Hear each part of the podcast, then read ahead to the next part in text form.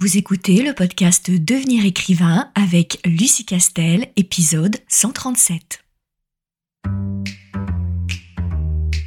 Bienvenue sur Devenir écrivain, le podcast pour démarrer et réussir votre carrière d'écrivain. Et maintenant, retrouvez votre animatrice Lucie Castel, autrice publiée à l'international, formatrice et conférencière.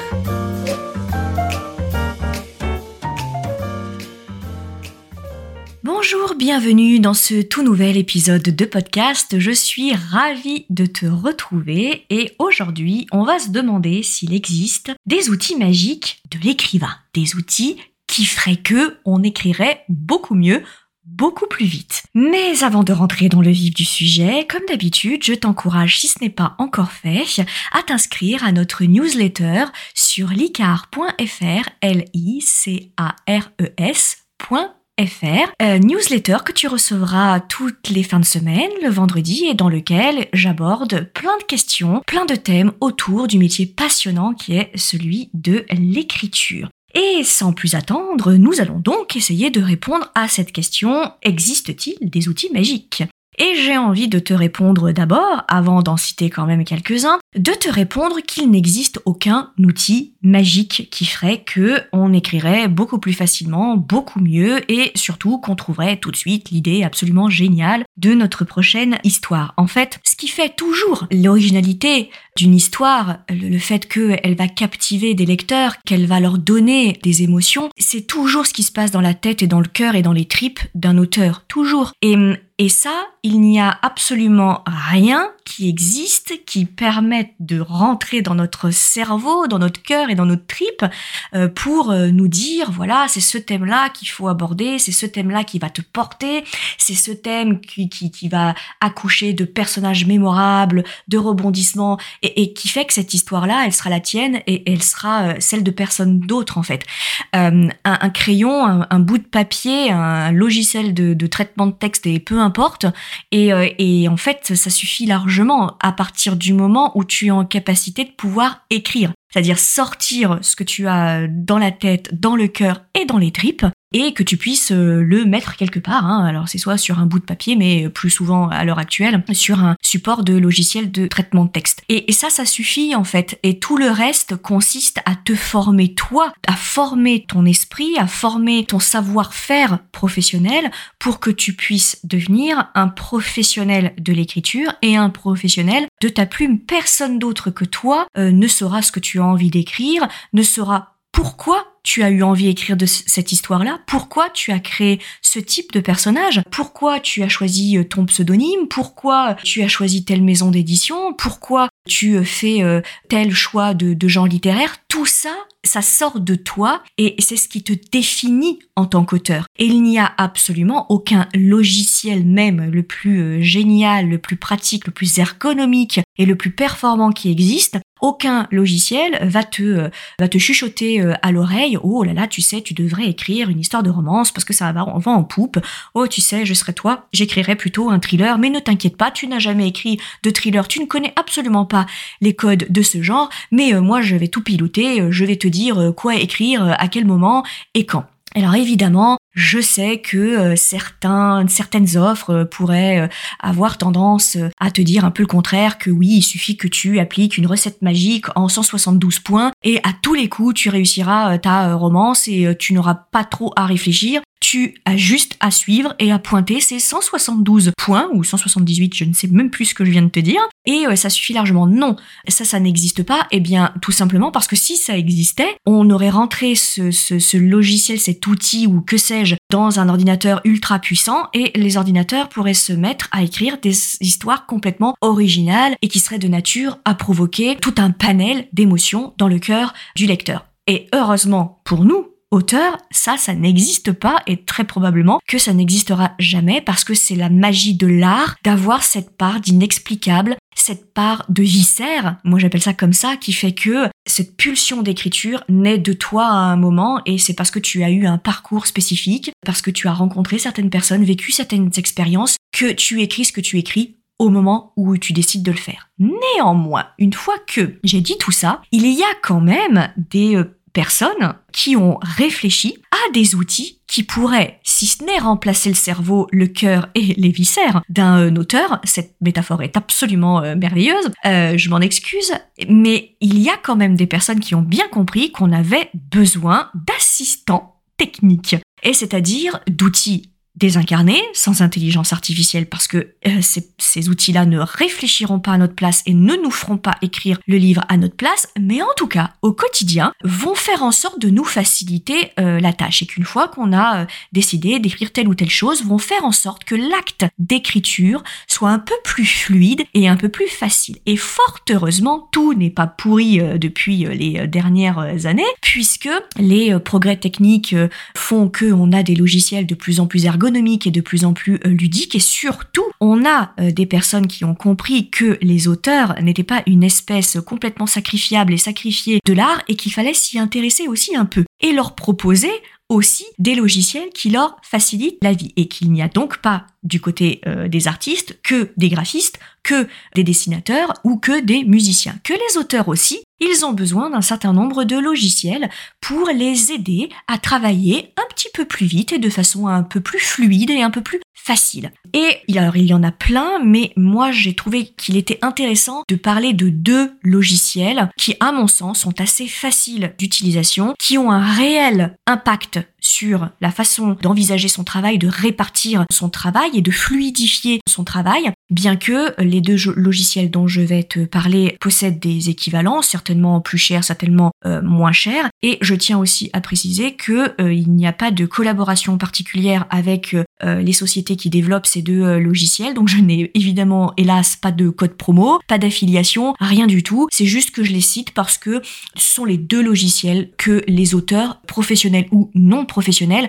citent le plus souvent. Maintenant, je ne te dis pas qu'il faut absolument acheter ces deux logiciels. Je n'en ai d'ailleurs rien à faire parce que je ne touche rien sur ces ventes-là et surtout, je reste quand même convaincu que ce qui fait une bonne histoire, c'est l'auteur. Donc je te dirais toujours, si tu as un budget qui est limité et que tu dois utiliser avec euh, une certaine raison et une certaine réserve, clairement tu peux t'en passer. C'est pas ça qui fera que tu feras la différence au niveau euh, de l'éditeur, c'est pas ça qui te fera décrocher un contrat euh, d'édition, qui te fera faire écrire le prochain best-seller, pas du tout. Ce qui fera tout ça, c'est toi en fait. Maintenant, si tu as un peu de budget à consacrer à ta passion de l'écriture et à ton envie d'en faire un, un roman et un et de te euh, professionnaliser, alors à ce moment-là, je vais te parler de ces deux outils qui euh, font, je dirais, relativement l'unanimité. Alors le premier dont je vais te parler, c'est Scrivener et euh, les logiciels équivalents. C'est-à-dire quoi?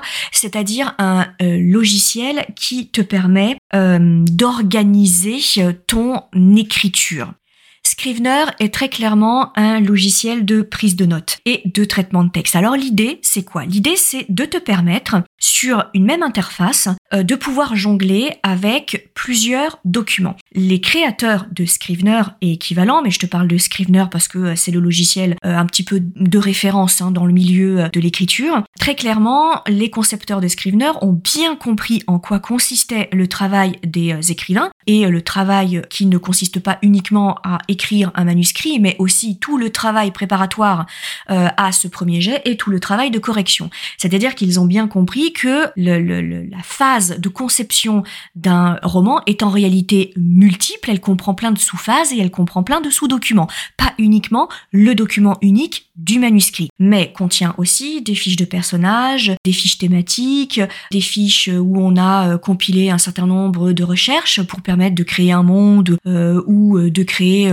un personnage, de pouvoir faire un plan euh, de découpage de chapitres plus ou moins euh, détaillé par exemple, et tout un tas de prises de notes en cours d'écriture qui permettent de faciliter et de fluidifier la phase de euh, correction. Et les concepteurs se sont dit clairement un auteur lorsqu'il se met à écrire, c'est-à-dire que lorsqu'il a une session d'écriture, en réalité, il ne fonctionne pas qu'avec un seul document, c'est-à-dire admettons le logiciel Word, sa page Word ou LibreOffice Hein, euh, par exemple, dans lequel il écrit ses chapitres, etc. En réalité, il fait ses sessions d'écriture au moyen de tout un tas de documents et il jongle avec des fiches personnages, un plan de son roman, des fiches qui décrivent différents lieux géographiques dans lesquels se déroule l'intrigue principale et les intrigues secondaires, etc., etc. Et tout ça fait que on a une multiplication de documents avec lesquels on doit jongler tout au long de euh, l'écriture de son manuscrit. Et l'idée de Scrivener, c'est de dire, bah, à ce moment-là, au lieu de euh, faire que euh, l'auteur va perdre du temps à fouiller dans ses notes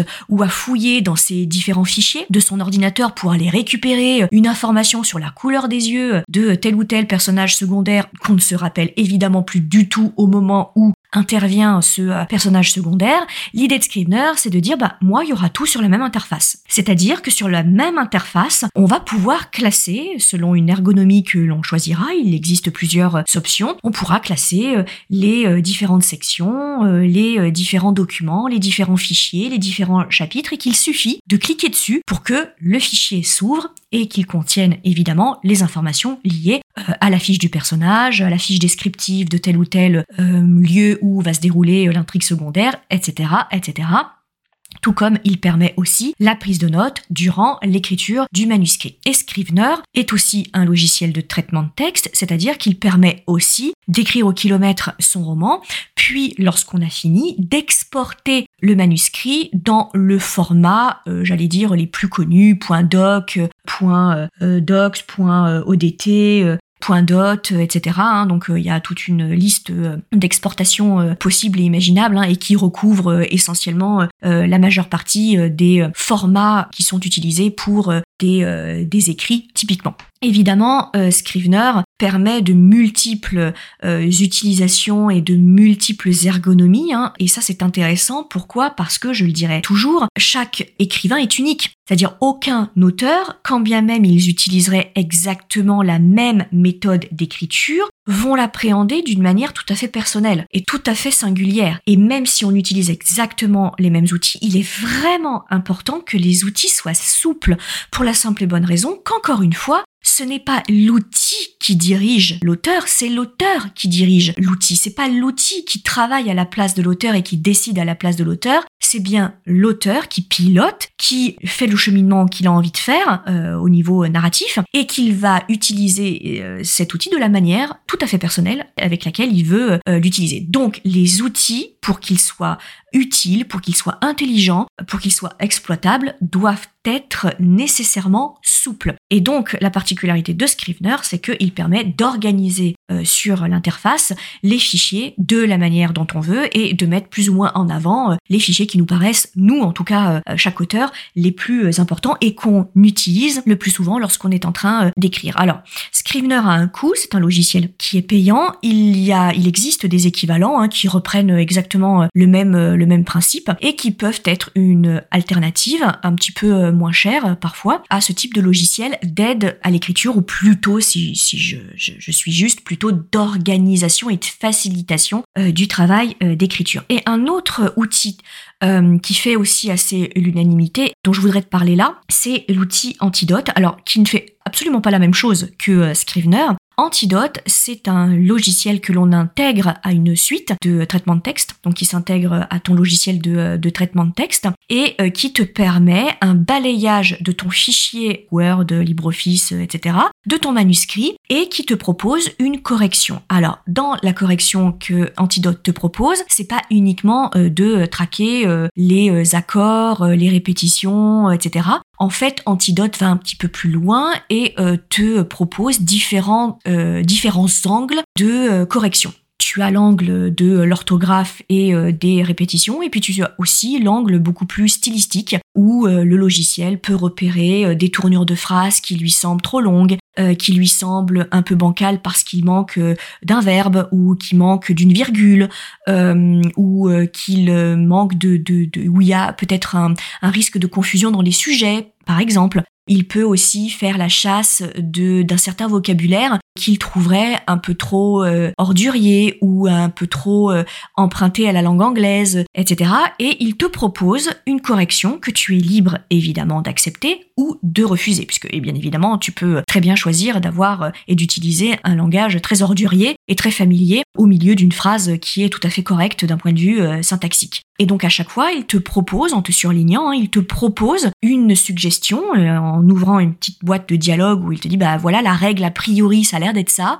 Euh, clairement c'est pas ce que tu as appliqué. Est-ce que tu souhaites euh, accepter cette cette explication et donc procéder à la correction ou au contraire tu conserves euh, ce qui a l'air d'être une erreur mais qui n'en est euh, peut-être pas une et que tu décides de euh, la conserver bien entendu. C'est pas une correction automatique. Pareil pour les répétitions évidemment hein. Antidote te surligne toutes les, les répétitions à charge pour toi de décider de les supprimer ou de garder sciemment un certain nombre de répétitions. Bref tout ça pour te dire que Antidote comme Scrivener, hein, mais ce n'est pas une intelligence artificielle. C'est-à-dire qu'il y a des fois des accords qu'Antidote ne comprendra pas et donc te révélera comme étant un problème et comme étant une erreur, sauf que comme tu l'as utilisé dans la phrase, alors d'un point de vue syntaxique et d'un point de vue euh, grammatical, c'est tout à fait juste. Mais encore une fois, le travail d'antidote, hein, c'est pas de se substituer à ton expertise en matière de syntaxe, d'orthographe, euh, de style, etc. Ça, c'est de ta responsabilité en tant qu'auteur professionnel. En revanche,